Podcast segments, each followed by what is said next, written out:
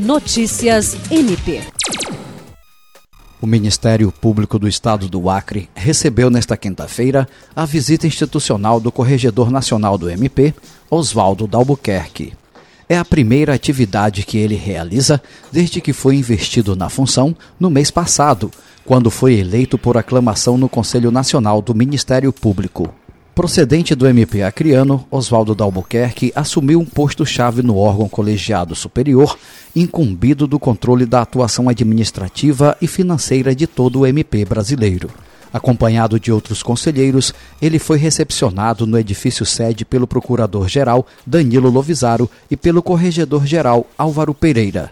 Integram a comitiva os membros do CNMP, Ângelo Fabiano Farias e Jaime de Cássio Miranda o coordenador-geral da Corregedoria Nacional, Silvio Amorim, o assessor especial da presidência do CNMP, Marcelo Weitzel, o procurador Sami Barbosa e os promotores Vinícius Menandro Evangelista e Marcelo Moraes, que também compõem a equipe da Corregedoria Nacional.